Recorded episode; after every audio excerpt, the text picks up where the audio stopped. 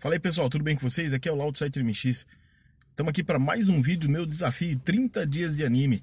Nesse vídeo hoje eu trago para vocês Macross, um dos primeiros animes que eu assisti, um dos primeiros animes que chacoalhou a minha cabeça literalmente depois de Zillion aí, Macross, não tem como eu não dizer para vocês que é um dos meus prediletos também. Vocês vão notar que nesses 30 dias de anime eu só vou focar nos animes que eu realmente gosto, tá, gente? É, esse é mais um vlog. Não espere aí muitos detalhes, não espere que eu vá fazer uma ficha técnica sobre, sobre algum anime. Eu vou colocar aqui as minhas impressões, o que eu acho e por que que eu tô falando dele aqui.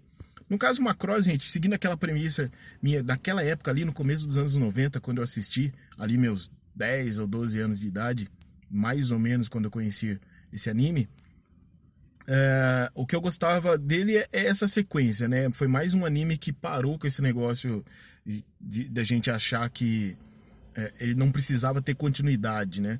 Uh, Macross, todo episódio tinha alguma coisa que puxava, que amarrava pro próximo, você queria ver e rever. É, para minha surpresa, Macross é, foi um. Tempo depois, foi um anime tão grande que eu descobri que ele teve várias, várias e várias franquias, né? Ele não parou só nesse primeiro clássico aí de 82. Macross tiveram outros tantos outros tantos animes, talvez não com tanto com tanta força do primeiro, porque o primeiro ele se mostrou sendo um anime de aventura e logo depois ele começou a virar um drama de guerra mesmo, né? Se você tá pensando que não ia ter política nesse anime, é realmente é um anime que, que trata de vários assuntos de forma pontual, cada cada pequeno arco dentro do anime traz alguma coisa interessante. No caso, é, você tem aí a aventura, o romance do Ícaro com a Lin Mei, que demora um pouquinho para desenrolar, mas não é aquela demora forçada que a gente vê muito hoje em dia. Você tem aí a, a parte da, da, da, tecnologia dessa da, da, nave, você tem a, a, a disputa né, da, do, da humanidade para saber quem que fica com o que, o que é o que. Lá na frente você vê que o, os alienígenas, né, os, os Entrade aí, são um, um, um, também uma raça oprimida. É, tem o valor da, do exílio político, tem muitos assuntos tratados num anime e vocês imaginam, para minha idade naquele período, acompanhar tudo isso, pô, realmente abriu minha cabeça para várias coisas, né? Um, um, resumo aí, né, antes de mais nada, um resumo aí do que foi Macross, do que é o Macross. É, quando ele foi criado em 82 e 1999, olha só, né? Da década de 80 para 99, a virada do, do milênio praticamente aí, o pessoal via como muito distante, muito longo.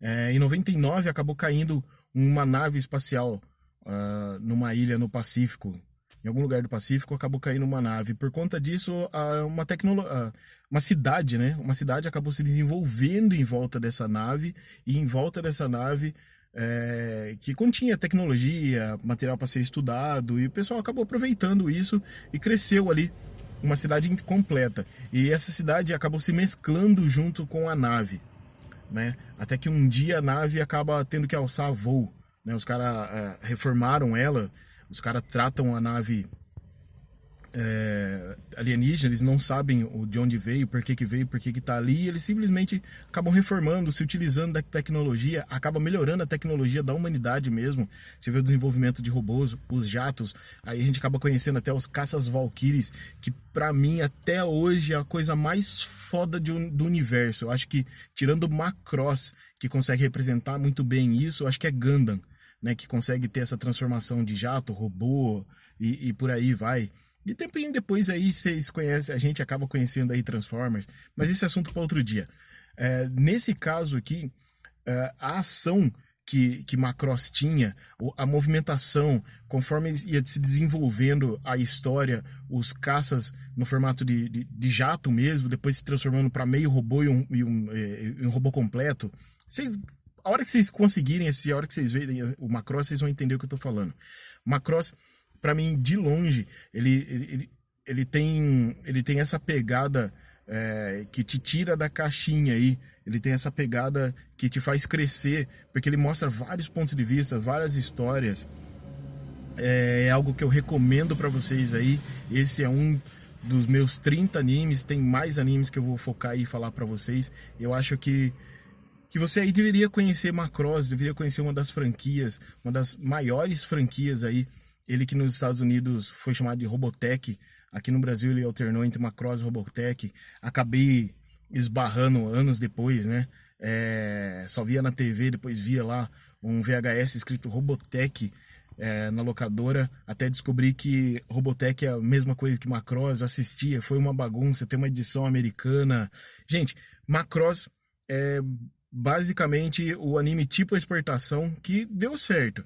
Deu certo por um bom tempo. É uma pena as franquias depois, né, os animes depois não terem feito tanto, tanto sucesso ou terem tanto impacto né? É, o último Macross que teve aí eu não gostei muito. Ou falo para vocês em outro vídeo, acho que eu vou acabar fazendo um vídeo com mais detalhes sobre Macross, porque é uma franquia que vale a pena conhecer. É uma franquia que, se alguém conhece aí, deixa nos comentários, fala para mim o que, que está achando desses vídeos, dessa sequência. Espero não ter me alongado muito. E é isso, gente. Até o próximo vídeo. Não se esqueça, 30 dias de anime. Amanhã tem mais um, hein? Belezinha? Abraço. Tchau, tchau.